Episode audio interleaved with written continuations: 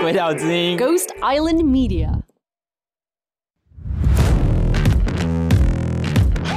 虽然栽种大麻罪，很多人都因为欠缺制造的意图而无罪，但是大家没看到是更多人因为莫名其妙的关系被推定他有制造的意图而有罪。所以这一集也是在劝世啊，知道吗？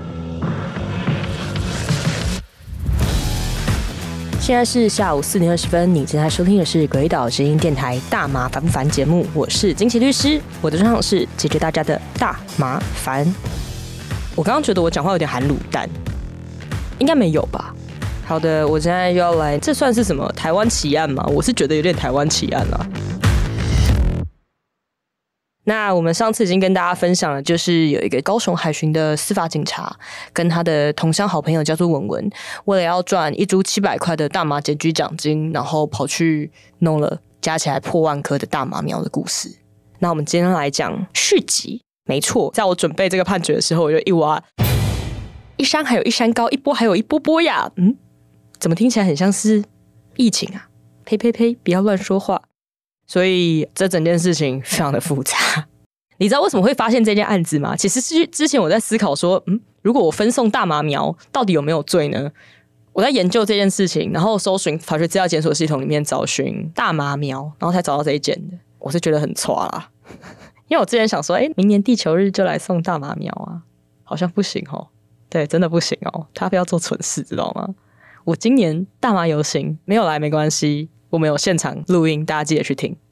那一天我只是放了一堆鸽子饲料，A K A 熟的火麻仁种子，在我的摊位上，啊，我们去吃个饭，摊位就被警察还有狗狗包起来了呢。虽然包起来，而且他还把自愿搜索同意书都抽出来了，所以大家不要做傻事，好吗？好了，前面啰嗦太多，那我们开始喽。今天会来跟大家讲说热血阿才的故事啊。热血阿才就是叶青才检察官。先讲结论好了，他在高雄地检署各种上诉之后确定无罪。那目前呢，仍然在南投地检署努力的打击犯罪，然后伸张正义。阿才呢被高雄地检署起诉后，历审都判无罪。可是高雄地检署每一审级都拼命的上诉，一直到最高法院。但是最后呢，司法还是还给了阿才一个清白。其实这还蛮打击信心的，就是你只是要侦查犯罪，然后被当成共犯，然后一路追杀，而且被自己的同僚，我不能讲追杀，就是高雄地检署也是觉得这件事情有鬼，因为真的有检察官做这件事情。阿才其实我觉得叶检也是蛮辛苦的啦，因为他后来都在找环境犯罪这些去抓污染源啊什么什么的。很可惜的是说，因为他当时其实已经到高检署了，他现在这么多年了还在地检署，表示他其实有受到这件事情影响了，他就没有没有往上升嘛。反而是当时起诉阿才的那个检察官，他后来退下来当律师，可是他当律师没多久之后，就在律师事务所楼下被不明人士围殴。这也是蛮可怕的，就是我们知道我们当律师很怕被寻仇，你知道吗？很可怕、我是觉得好可怕哟，司法好可怕哟。我们还是看戏就好，大家乖乖知道吗？这个检举奖金实在是还好而已，大家冷静点，可以吗？好啦，讲阿才为什么会被追杀这么久啦？也不能讲追杀了，我一直讲追杀，等下法务部要找我麻烦，哎、不要告我好不好？他看起来是人家在追杀、啊。因为阿才还有另外一件是应卫超的案件，他们也说他也是应卫超的共犯，很烦呐、检察官破案没奖金的，他何必呢？他只有结案压力好吗？但农场主人跟可怜的农奴们呢就没有这么幸运了。农奴呢有分两个人，呃，主要农场主人是叫做吴丰玉哦，他最后也蛮惨的，他最后被判了六年多还七年，我有点忘记了。那还有一位叫做。黄福才，黄福才在第一次就被抓了。那吴丰玉因为他有跑掉，所以文文去泰国带了大麻种子回来之后呢，其实他有很大一部分呢留给了他的好朋友。那他只有交出一部分给吴丰玉，然后吴丰玉拿去给他的农奴们。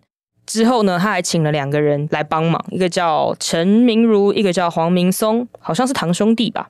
就是小农下还有小农，但是因为他们两个人呢不知道那是大麻。哎，你知道吗？他三十号。九月三十号才拿到种子，十二号就要出货。你觉得来浇水的人看得出来那是大麻，我投给你啊，好不好？那长得就跟豆芽菜一样啊。所以最惨的这两个，就说因为他真的不知道他照顾的是大麻，所以无罪，而且他就是来浇花的。但是呢，黄福才就没有那么幸运啦。其实中间呢，吴峰玉跟黄福才呢，他们两个中间一度有无罪过，他一样继续被上诉，就是有罪。那无罪的原因是因为他们说他们是被陷害教唆的啊，陷害教唆跟诱捕侦查不一样哦。简单来讲，就是他们认为说啊，就是被文文跟想翔。他们两个想要赚检举奖金，然后去找一个本来没有想要种大麻的人去种大麻吗？农场主人到底会不会有罪的关键在于说他本来有没有想要种大麻，本来有没有想。一开始他们认为说呢，哦，你不能为了说国家今天要制造犯罪，然后去创造了一个犯罪机会。比如说，如果吴峰玉跟黄福才没有文文跟想翔两个人，他们根本拿不到大麻种子，他们根本不会去种大麻。然后，因为国家机器提供了这个机会，不然整个护航，然后从泰国弄种子进来，一般人办不到啊。提供了这个机会，他们才去种大麻的。那你要这样子去说，这是由国家挑唆起来的犯罪，然后你要去判他有罪，这个是不合理的嘛？这叫做被陷害教唆啊。好。但是后来啊，他们被上诉，最高法院他是说，这不是哦，这不是陷害教唆，注意哦，这叫做机会提供型的诱捕侦查。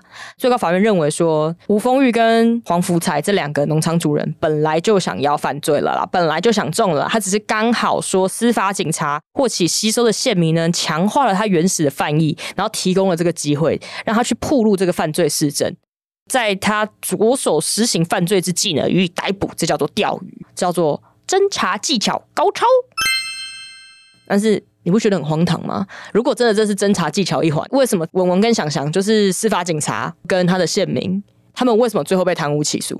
当然有人会说，因为他们因为他们是为了赚检举奖金，但是你不觉得很荒唐吗？哎，我整个国家的力量，然后去护航你去弄大麻种子进来，他要不是阿才当时被骗，然后想想带着文文去见阿才，他弄得到这么多会发芽的大麻种子，不可能。不可能！我们的国家认为说，他们两个本来就是想中啦。因为记不记得我们上一集有说，他们总共玩了三次，但是三次都没拿到钱。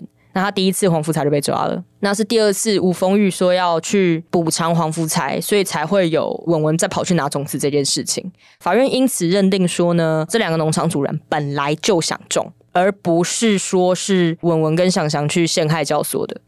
老吴还出钱给文文去泰国买种子啊，然后说哦，那个钱两万块是谁给的啊？就是老吴给的。然后他再把这个钱拿去补偿，就说你卖，你赶快种，然后种完之后拿这个钱，然后去给黄福才当安家费，因为黄福才已经被抓进去了。当时黄福才没有把老吴摇出来，所以老吴当时自由之身的情况下，如果当时老吴不要这么有情有义，他现在也没事啦，知道吗？这个故事告诉我们不能当好人呐。哎，我刚刚是不是说了什么？啊！我刚被附身了，这一定都是幻觉。大家就可以知道说，这么荒唐。文文去泰国的旅费买种子的钱都是吴丰玉出的，再加上吴丰玉有说啊，这些大麻本来就是我原本想要赚钱，由我出钱通过罗卓文带大麻种子进来，这个种大麻是我的本意，我的本意，我想要补偿黄福才，但是种子的钱不是我出的，是罗卓文跟我借钱去买的。因为他曾经在笔录里面说的这句话，所以被认为他原本原本就想要种大麻，而不是文文跟想象的教唆。你知道人就是老实，你知道吗？我觉得就是被国家挑起的犯罪，但但对，就是国家不这么认为，所以他们就进去蹲了。可怜呐，可怜呐。好，大家可能会好奇说，那为什么叶青才没事？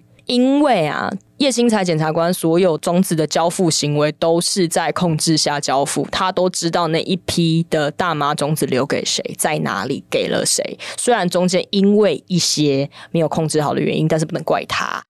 总之，算是不幸中的大幸，但是我还是觉得老吴跟黄福才真的蛮衰的。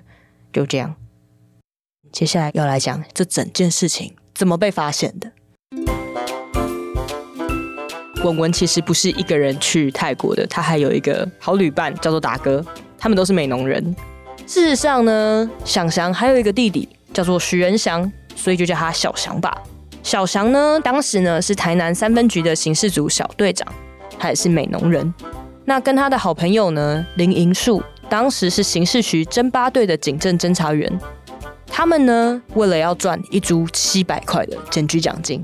大马一株苗哦苗哦，注意哦，它不管大株小株都是七百块，所以呢，种什么最划算？种苗最划算。当时为了赚这个检举奖金啊，跟他们的美农好朋友罗达荣，大家叫他达哥，他就是跟文文一起去泰国找种子的旅伴。他跟徐千祥、徐元祥兄弟还有罗卓文，他们他们都是同乡的好朋友。事发当时啊，他是住在徐元祥的家里面。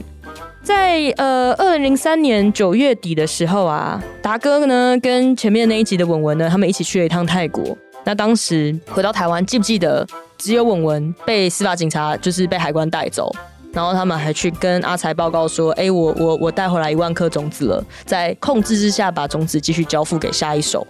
那其实啊，文文把种子带走之后呢，分了一大部分给了达哥。大哥呢，再拿去敷了一些大麻，然后再拿去给了文文，然后文文再去转给他的下手，这中间呢赚了十万块的检举奖金，大哥呢拿了一半。好，食髓知味啊，那时候都还没不要康注意哦。其实这件事情是先不要康，他们才去循线追查到海巡的。那事情是怎么样呢？二零零三年九月份的时候。达哥呢，靠这样子去了一趟泰国，发现说，而且还蛮好赚的。于是他十月底的时候自己再去了一趟，他决定说啊，那我就不要跟文文分啦。那记不记得达哥住在谁家？达哥住在小翔家，他就告诉小翔说，哎哎哎，我跟你哥最近在搞一个有一条好赚的了，你们要不要也来一次？啊，大家就想说，好啊好啊，有钱大家赚呐。于是呢，达哥呢就十月份自己再去了一次泰国，然后他就买了一些大麻种子回来。这次抓到的大麻苗呢，总共有三千三百二十株大麻。在二零零三年十一月的时候。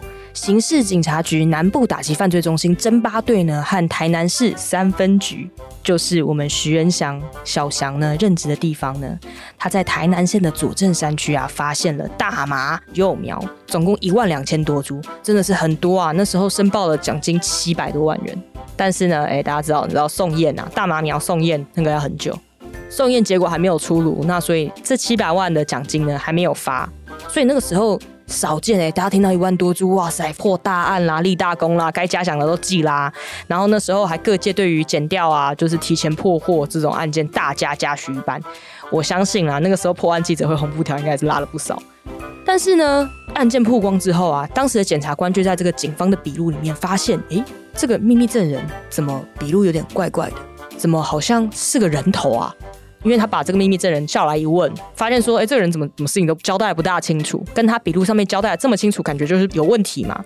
啊，真的是人头？那原本的 A one 检举笔录嘞，是谁写的？就是我们这一集的达哥。其实真正的 A one 秘密证人就是达哥。那当时呢，这两个警察，这两个婆婆呢，一个叫做小翔，一个叫做阿树的，当时怕这件事情变扛，所以他们把原本的那份笔录拿去销毁了，然后找一个人头来做。其实他如果没有销毁那份笔录，不找人头来做，叫达哥自己上，说不定不会被发现。然后检察官继续往下查，发现说：“哇塞，这整件事情都是塞好的呀！”结果发现说：“哎，等一下，一万多株，怎么跟十月的时候在那个啊屏东九如山区发现的案件有点像啊？啊，那个人叫什么名字？嗯，叫徐千祥。”啊，等一下，你说许仁祥还许千祥你笔误吗？就发现说，哎，不对，小翔的哥哥在前一个月也破获了这么多大麻，也总不会说这两个兄弟就是南部打麻高手吧？所到之处就有大麻田，这是显灵啦，怎么可能嘛？这一定有鬼嘛？所以才巡线才发发现这件事情。当时小翔呢，跟阿树呢，还跟达哥还去确认说，哎，这个地方有种下去了，有发芽喽，哎，他知道在哪里，他不像那个文文这么用功，文文他还忘记说，哎，那个到底是种在哪里，有没有？所以他们确定说，这两个简启正跟刘清河确定他们有种大麻，有种下去，然后再佯装说，哎，赶快啊，就是把那个货装装啦，要交货喽，然后再一起把他抓起来，才不要扛的，疑点重重啊。但是这一件呢，中大麻真的无罪了。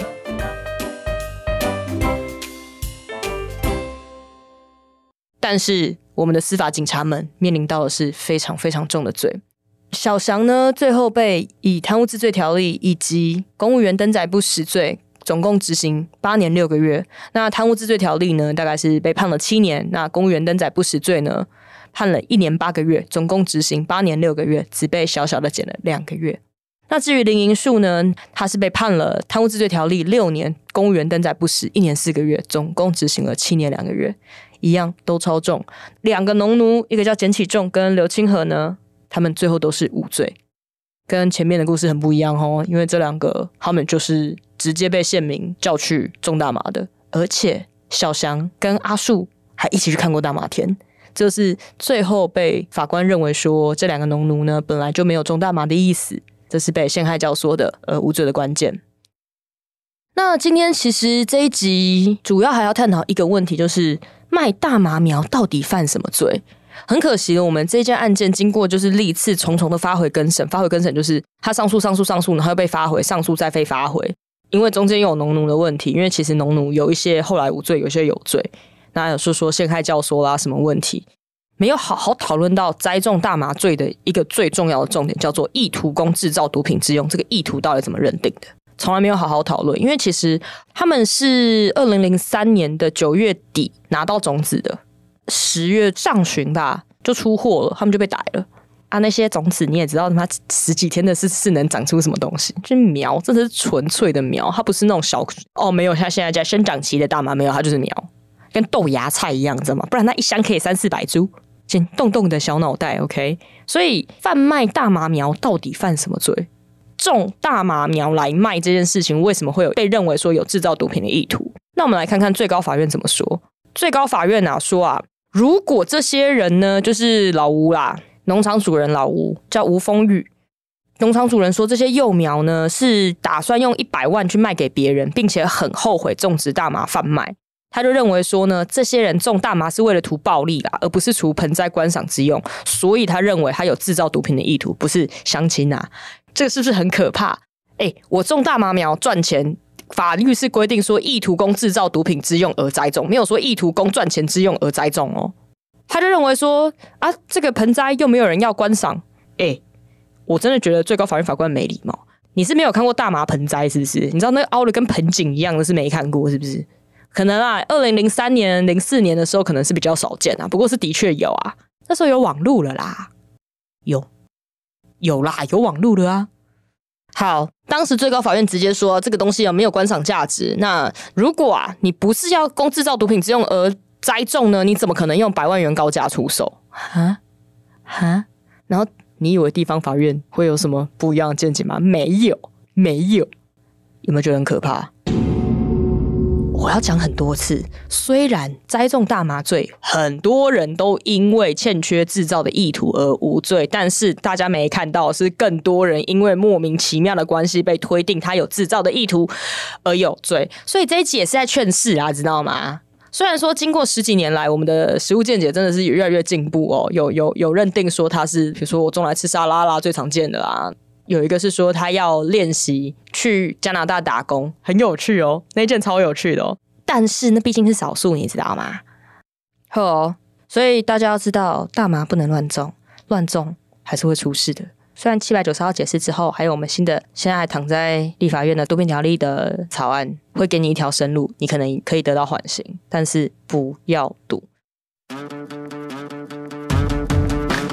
这整件事情为什么两件事情两兄弟呢？用一模一样的手法，找两个罗先生，两位不同的罗先生到泰国去弄了大麻种子，然后回来再交给不同的人下去种，赚取检举奖金。为什么农奴哥哥的有罪，弟弟的无罪呢？差别就在说，哥哥的农夫们被认为说原本就想种，那弟弟的这两个倒霉鬼基本上本来没有想种，而且小翔跟他的好朋友阿树他们还有去现场看过，就确保说这件事情真的种出来了。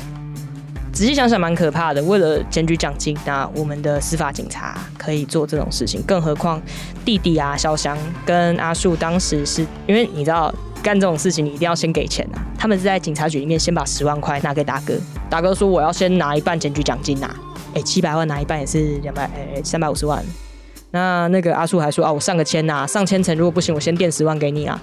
他还是当场在警察局里面做这件事情，这是一个应该要打击犯罪的地方，居然是一个犯罪现场。我觉得这整件事情非常的，我觉得很讽刺。要跟大家讲这个故事的原因就在这里啊！当年在司法改革刚开始的时候是乱七八糟，这是乱七八糟。就是有在跑法院、有在跑地检署的时候，我真的蛮难以想象，就是以前居然有这种事。好，那今天就先到这边，大家拜拜喽。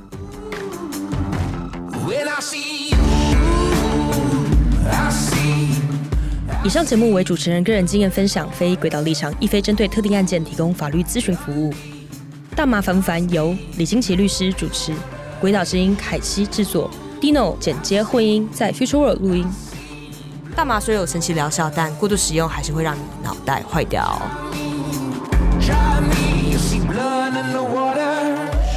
防疫不出门，安心购物找正成。本节目所有用的录音设备，在官方购物平台 CSE Mart 正成购物也可以全部找得到哟，绝对是你最棒的设备好帮手。现在加入 CSE Mart 会员，还可以再享最高九百元的购物金。心动的听众们，不如手刀行动吧！